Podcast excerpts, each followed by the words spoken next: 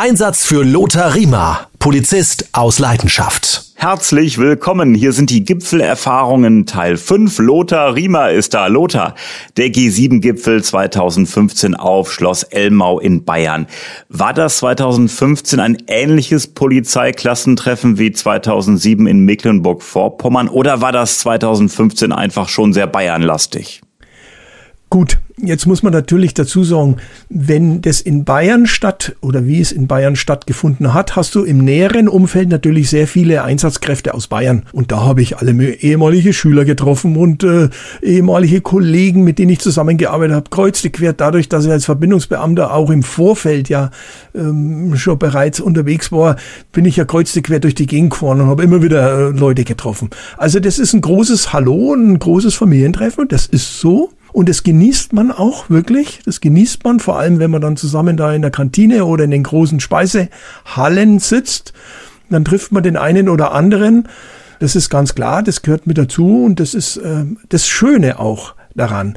In MacPom war es natürlich anders, weil wir waren ja da nicht die Gastgeber, sondern wir waren da die Gäste. Aber es war schon wie ein kleiner Schulausflug, wenn ich da so höre, wen du da alles kennengelernt hast und so, mit Übernachtung irgendwo und so. Ja, natürlich. Das spielt ja, die menschliche Komponente ist ja ganz wichtig. Ganz wichtig. Und ich habe ja auch äh, von meinem Olaf die Frau kennengelernt und die Kinder, weil sie ihn da nochmal besucht hat und so Geschichten. Ähm, das ist doch ganz klar, das bleibt ja nicht aus und das ist ja auch das Wichtige. Man muss sich ja im Dienst aufeinander verlassen und da muss die Sozialhygiene, die muss doch passen. Und da spielt es keine Rolle, dass es ein Sachsenbeutel ist und der Bayern, der Bayern-Sack, sondern weil man sich da spaßhalber oft mal ein bisschen hops genommen hat, sondern das ist ja auch das Tolle in Deutschland. Das muss man jetzt auch mal sagen. Oder sage ich mal in Europa. Wir haben eine einheitliche Ausbildung. Und als ich als Hauptkommissar da oben nach Mecklenburg-Vorpommern abgeordnet worden bin, habe ich mich mit dem Hauptkommissar aus Sachsen oder in Hamburg oder wo auch immer unterhalten und wir waren alle auf dem gleichen Level. Also wir wussten alle, wovon wir sprechen, weil die Ausbildung in Deutschland einheitlich ist. Und wir waren eben alle da auf der Hochschule und dieses äh, Ausbildungsniveau ist überall gleich. Und Schloss Elmau, äh, gab es da irgendwelche Situationen, wo Hektik ausbrach oder äh, ging das alles äh, entspannt zu, die Zeit? Es gibt immer etwas, wo Hektik ausbricht. Egal wo, in jedem Einsatz hast du die sogenannte Chaosphase. Also man plant, man plant, man plant und kurz davor, das ist, ich sage immer, das ist wie bei der Führerscheinprüfung. Wenn du heute Führerschein lernst, also Autofahren lernst, dann lernst du so dahin und kurz vor der Prüfung meinst du, das schaffst du nie. Also das, das, und so ist es in den Einsätzen auch. Da taucht plötzlich da noch ein Problem auf und da noch ein Problem. Und sobald aber der Einsatz losgeht, das ist wie, wahrscheinlich wie beim Film, wenn die Klappe geht, zack, und die Kamera läuft, dann funktionierst du und dann läuft es. Und dann geht seinen Gang. Und wenn dann unvorhergesehene Dinge passieren, die sind in der Regel nicht unvorhergesehen, weil man sich vorher schon Gedanken macht, was könnte sein. Dann kommt halt der Plan B und notfalls der Plan C. Und was dann eben noch zusätzlich passieren kann, dass es wirklich etwas komplett Unvorhergesehenes ist, dann musst du improvisieren. Und das lernt die Polizei. Und das machen wir tagtäglich. Wir haben draußen ständig irgendwelche Dinge, die passieren, wo wir keinen Plan, keine Blaupause haben, weil sie noch nie vorgekommen sind. Aber deswegen trotzdem lösen müssen, weil das Problem verschwindet ja nicht. Lothar, was war denn die größte Herausforderung für dich 2015 beim G7-Gipfel? Gab es da eine Sache, wo du äh, im Grunde genommen erstmal gesagt hast, oh, jetzt muss ich erstmal nachdenken, wie wir das Problem lösen, wie wir die Kuh vom Eis bekommen. Gab es da irgendeine Situation, wo du erstmal innehalten musstest und äh, scharf nachdenken musstest, wie kriegen wir das Problem jetzt gelöst? Also als Verbindungsbeamter, als ich losgelegt habe, haben wir festgestellt, und das war wirklich ein Riesenproblem, nämlich das Abstimmungsproblem. Wer sagt was, wer ordnet was an. Also wenn du heute Verbindungsbeamter bist, sitzt du ja zwischen allen Stühlen. Weil jeder Einsatzleiter der Meinung ist, äh, er ist so derjenige, der das sagen hat. Und du musst vermitteln. Und diesen Weg zu finden, einerseits eine eigene Fachkompetenz zu entwickeln, die anerkannt wird. Und auf der anderen Seite auch zu merken, also da bin ich jetzt nur der Verbindungsbeamte, da entscheide nicht ich, sondern da binde ich jetzt den Polizeiführer oder wen auch immer mit ein. Also diese Balance zu finden, das war meine größte Herausforderung und die hat am Anfang ganz schön Ärger gegeben auch. Also ich sage jetzt mal Diskussionsbedarf und da ist schon auch mal das eine oder andere Wort gefallen und dann muss man das halt ausdiskutieren und dann findet man wie immer im einen Kompromiss und dann passt es schon. Wie ist man denn mit den Amerikanern umgegangen? Hat man da gesagt, gut, ihr habt so einen großen Apparat, äh, macht mal, wir unterstützen euch. Äh, hat man das so ein bisschen belächelt, dass da im Grunde genommen so viele Sicherheitsleute äh, aus den USA dabei waren? Äh, oder wie war so das Verhältnis? Äh, kamen die auch mal mit irgendwelchen äh, schrägen Geschichten bei euch an oder äh, war das ein ganz entspannter Umgang? Ja, die Amerikaner sind nicht entspannt. Das muss man jetzt mal sagen. Die Amerikaner sind nie nie entspannt äh, in Sicherheitsfragen und so weiter, ähm, nochmal, die sind ja neurotisch da. Und da kannst du auch nicht so locker flockig mal einen raus aus der Hüfte schießen. Ne? So ein Witz oder was auch immer. Die sind höflich und korrekt. Das ist auch beim amerikanischen Polizisten so. Der amerikanische Polizist ist sehr höflich, sehr korrekt, aber der ist nicht kumpelhaft. Also das gibt's bei der bayerischen oder bei der deutschen Polizei. Wir sind ja oft einmal kumpelhaft. Ne? Da, da kommt der Bürger und so, ja, der Chantam oder Herr Wachtmeister und, äh, ne? und dann lehnt er sich womöglich noch an Streifenfahrzeuge und dann unterhält man sich da locker flockig. Das gibt's nicht in der Menge. Und so sind die auch als Sicherheitskräfte. Der Secret Service, wenn kommt, das ist der Nabel der Welt. So sehen sie sich. Und so treten sie auf. Und das muss man halt mit einer Nonchalance einfach ertragen. Also schwarzer Anzug, Knopf im Ohr und immer wichtig, hin und her gucken, Sonnenbrille. Ja, natürlich, super cool immer und ach, ich war ja beim äh, der Pence, Mike Pence, Vizepräsident, äh, ist ja gelandet in München, da war ich mit meinen Schülern zur Ehrenformation eisiger Kälte draußen gestanden. Da stehen die zwei Secret Service Leute an der Treppe unten äh, mit ihren schönen flauschi Ohrschützern und ähm, waren da quasi dort gestanden, obwohl wir Zeit gehabt hätten. Da wird keine Mine verzogen und gar nichts und dann kommen die auch raus. Und also das kannst du vergessen. Das ist einfach so, die waren professionelle Distanz und das pflegen die auch. Also die pflegen halt einen Nimbus. Wir sind Secret Service, was ja übrigens so ein bisschen auch als Hintergrund. Das Secret Service besteht ja nur zum kleinen Teil aus dem Personenschutz. Der ist ja entstanden aus dem Bürgerkrieg, weil die Nord- und Südstaaten sich mit gefälschten Geldnoten überflutet haben und dann hat man quasi eine Bundespolizei gegründet, die sich um Falschgeld kümmert. Und daraus ist entstanden der Secret Service. Früher war Pinkerton die Privat Detektei, die hat den Personenschutz des Präsidenten übernommen und erst nach Lincoln, wie der erschossen worden ist, hat man das dann auch dem Secret Service übertragen. Die bearbeiten aber auch Kinderpornografie, Falschgeld, äh, Drogen. Also der, der Secret Service ist in vielen Bereichen tätig. Und ich glaube, ähm die Amerikaner sind, ich glaube, da sind wir auf einer Linie sehr eigen. Und ich sag mal so, ähm, da ist vielleicht ein gewisses Misstrauen äh, äh, da. Also nicht nach dem Motto hier Polizei USA, Polizei Deutschland, hey Partner, sondern ähm, also es ist nicht so ein so ein Verhältnis wie beispielsweise in Europa zwischen den ähm, Polizisten. Ja, ist auch so. Der Amerikaner vertraut im Grunde genommen nur sich. Ja, ist so. Ähm, Im Übrigen auch der Israeli. Also israelische ähm, Dienste, Sicherheitsdienste, egal welche, die vertrauen uns erstmal nicht. Die vertrauen auch niemanden. Ist verständlich bei der Historie und äh, bei dem ständigen äh, Angst haben müssen, dass man in die Luft gejagt wird und dass, äh, wenn Staaten heute sagen, Israel äh, haben, hat keine Existenzberechtigung, da muss ich anders auftreten. Es gibt äh, gewisse freundschaftliche Bereiche, natürlich, bin ich überzeugt davon, die, wenn man sich persönlich kennt, aber auf der Fachebene ist das auch bei den Amerikanern. Da ist nichts Kumpelhaftes. Das äh, kannst, kannst vergessen. Das ist meine Erfahrung so. Man tauscht vielleicht noch Abzeichen aus. Diese Patches, äh, habe ja auch da Unmengen. Ne, das ist so äh, eine, eine Tradition bei den Polizisten überall auf der Welt, dass man halt seine Abzeichen tauscht. Aber das war's dann auch.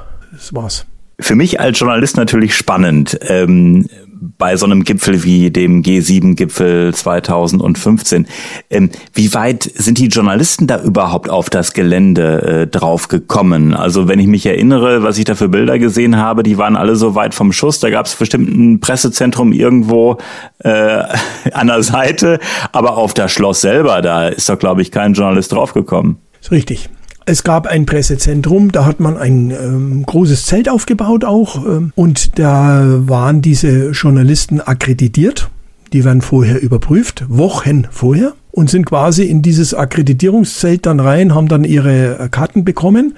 Und dann hat man extra eine Bühne aufgebaut. Also es wurde eine Bühne gebaut wo die Journalisten mit ihren Kameras und, und Fotoapparaten und so weiter sich hinstellen konnten, wo dann dieses Gruppenbild gemacht wurde. Also die Journalisten konnten in diesem engen Sicherheitsbereich sich nur auch wiederum in einem bestimmten Bereich bewegen, aber rein, ähm, sage ich jetzt mal, in das Schloss ist da überhaupt keiner es mag durchaus sein, dass einer von den Sherpas mal den Barack Obama fotografiert. Die haben ja ihre Haus- und Hoffotografen, die quasi das politische Leben begleiten. Aber ansonsten, äh, der Journalist von der New York Times, Süddeutsche Zeitung, von der Zeit, äh, von äh, Daily Telegraph oder was auch immer. Das sind Leute, die werden vorher überprüft, bekommen dann eine Akkreditierung und diese Akkreditierung bekommen die dann in Form eines Ausweises und dürfen sich nur in diesem Bereich bewegen. Dieses äh, Schloss Elmau, das liegt ja irgendwo äh, im Nirgendwo, einfach mal in Anführungsstrichen äh, gesagt. Äh, Gibt es da nur eine Straße hin oder wie muss ich mir das vorstellen? Ich meine, das macht es, glaube ich, bei so einem Gipfel auch schwer, wenn es da nur eine Straße gibt. Sicher das war auch einer der, der Gründe, warum wir ähm, nicht so glücklich über diese Wahl waren. Denn es gibt nur eine geteerte Straße und die war sehr schmal. Also das heißt, die musste ertüchtigt werden, weil ja da Tonnen, Tonnen Fahrzeuge fahren. Das ist ja kein Wald- und Wiesen-Schotterweg, ähm, sondern da sind ja auch äh, riesig 40 Tonner dann gefahren. Ne? Von den Containern angefangen, die gebracht werden mussten, Ausrüstungen, wie auch immer. Das heißt, diese Straße musste ertüchtigt werden. Und dann gab es noch einen kleinen Waldweg über Mittenwald, der auch ertüchtigt wurde, aber aus äh, Umweltschutzgründen eben so belassen worden ist. Aber der Untergrund ist halt befestigt worden, aber letztendlich so gelassen worden. Und das war quasi die Ausweichroute für uns. Wenn wir vorne durch die Teerstraße nicht hätte fahren können oder wir quasi von rückwärtiger Seite anfahren mussten. Aber auch da war natürlich alles abgesperrt und da bist du nur mit Sonderausweis reingekommen. Wie war das mit dem Luftraum? War der auch äh, gesperrt? Die Lufträume sind da immer gesperrt. Natürlich, da wird ein Verwaltungsakt erlassen von der Verwaltungsbehörde, Luftaufsichtsbehörde, wer auch immer da zuständig ist. Ähm, und da wird ein Flugverbot erlassen und eine Flugverbotszone ausgewiesen. Die Staatsgäste, die sind doch wahrscheinlich dann alle mit dem Hubschrauber äh, gelandet. Oder ist da einer vom Flughafen München äh, irgendwie äh, mit dem Auto rüber? Ja, war unterschiedlich. Ah. Ja, ja, das kommt immer drauf an. Äh, kam Staatsgast zum Beispiel jetzt an, der sagt, ich möchte im Hofbräuhaus noch ein Maus Bier trinken. Was natürlich wahrscheinlich nicht gemacht hat, aber sehr wohl irgendwo einen Stopover eingelegt hat, äh, dann ist er halt den Rest mit dem Auto gefahren, aber in der Regel sind sie geflogen oder, das gab's auch, wir haben quasi auf der Hälfte der Strecke, also vom Flughafen München runter nach Garmisch, einen Ausweichhubschrauber-Landeplatz gehabt. Da sind die dann gelandet und sind dann ins Auto eingestiegen und sind den Rest wiederum im Auto gefahren. Also äh, ganz unterschiedlich wollte noch mal einmal auf die Sonderwünsche zu sprechen kommen. Das ist der Schrecken eines jeden Sicherheitsbeamten. Wenn jetzt beispielsweise äh, François Hollande sagt, ich möchte irgendwo gerne ein äh, französisches Baguette äh, essen, irgendwo auf dem Weg. Gab es sowas? Hast du von solchen Sonderwünschen mitbekommen oder äh, ist das gar nicht zu dir dann raus vorgedrungen? Also äh, während dieses Gipfels nicht. Äh, da war ich auch überhaupt nicht verantwortlich oder, oder mit zuständig. Ähm, das sind Sonderwünsche, die werden an die Sherpas herangetragen und der wiederum kümmert sich dann darum und, und spricht der Leute an.